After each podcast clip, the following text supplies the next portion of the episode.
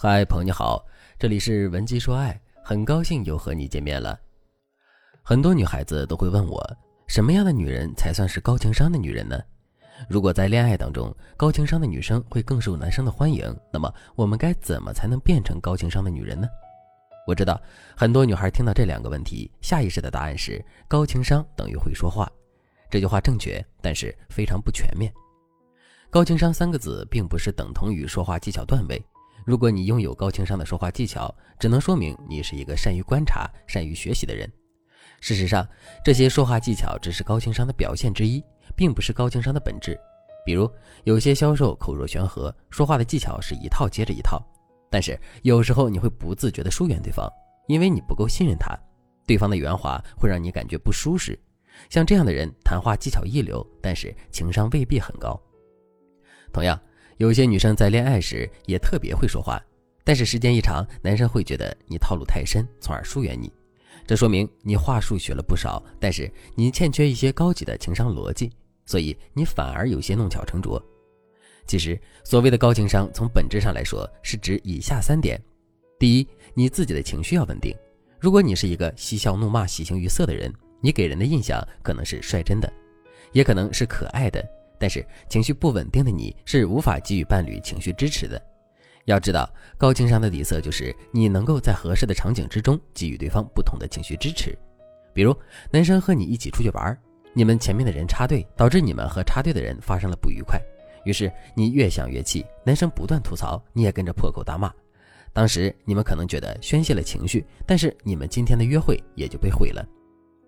高情商的女孩会积极挽回这样的局面。然后及时的给伴侣提供情绪支持，而不是一味的迎合对方的发泄。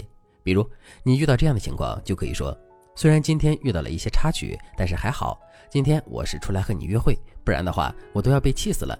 只要一想到今天是和你在一起，我就不生气了。”当你这么一说，男生就会把他的注意力从这个糟糕的队伍转移到你们之间的氛围上，这样他就不会那么生气了，而你们也在无形当中拉近了距离。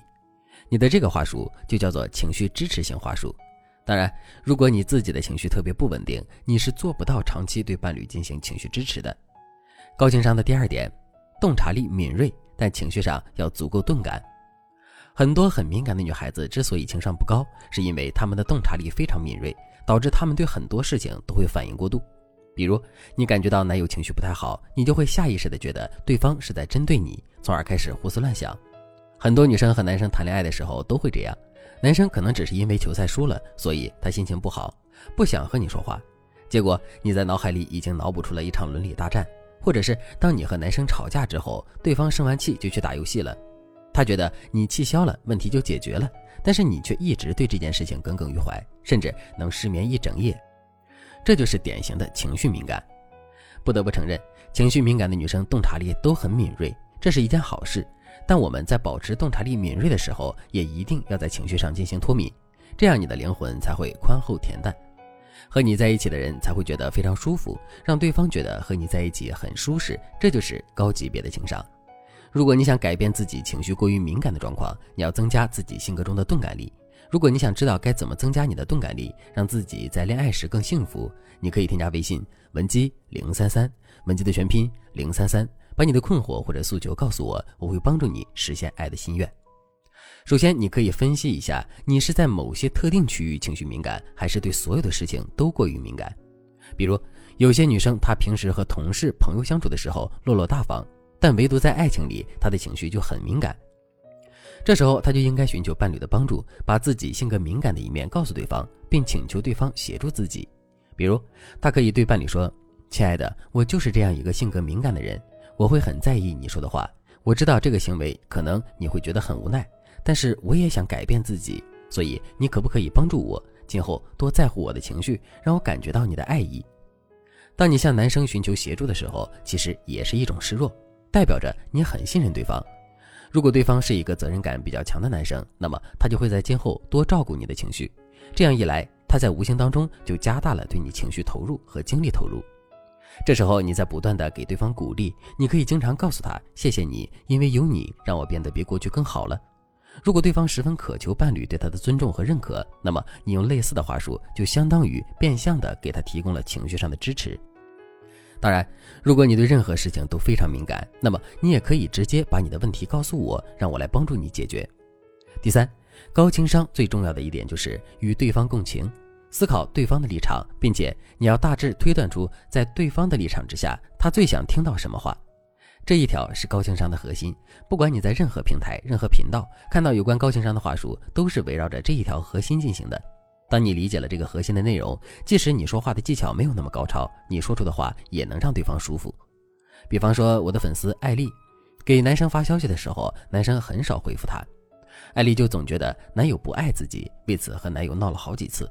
可是当艾丽毕业之后，进入社会工作，她才发现，原来从早上九点到下午六点这段时间里，她很少有空闲时间去和男友聊天，很多信息自己也是到了晚上才回复别人的。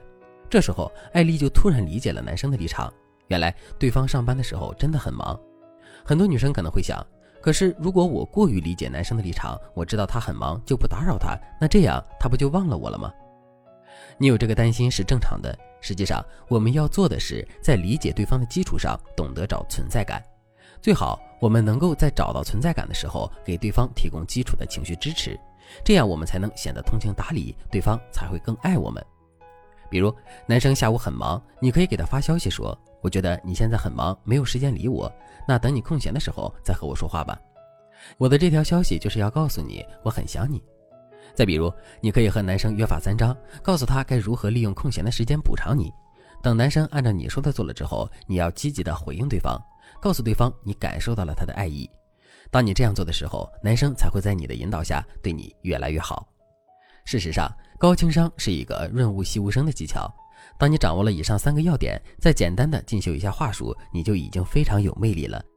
很多女生不懂这三个要点，总是在学习一些皮毛话术。时间一长，你会发现，当你学的那些技巧用完了，你又什么都不会了。如果你此时也有情商方面的困扰，或者是表达方面的困扰，那你都可以添加微信文姬零三三，文姬的全拼零三三，来获取导师专业的指导。好了，今天的内容就到这里了，感谢您的收听。您可以同时关注主播，内容更新将第一时间通知您。您也可以在评论区与我留言互动，每一条评论、每一次点赞、每一次分享，都是对我最大的支持。文姬说爱，迷茫情场，你的得力军师。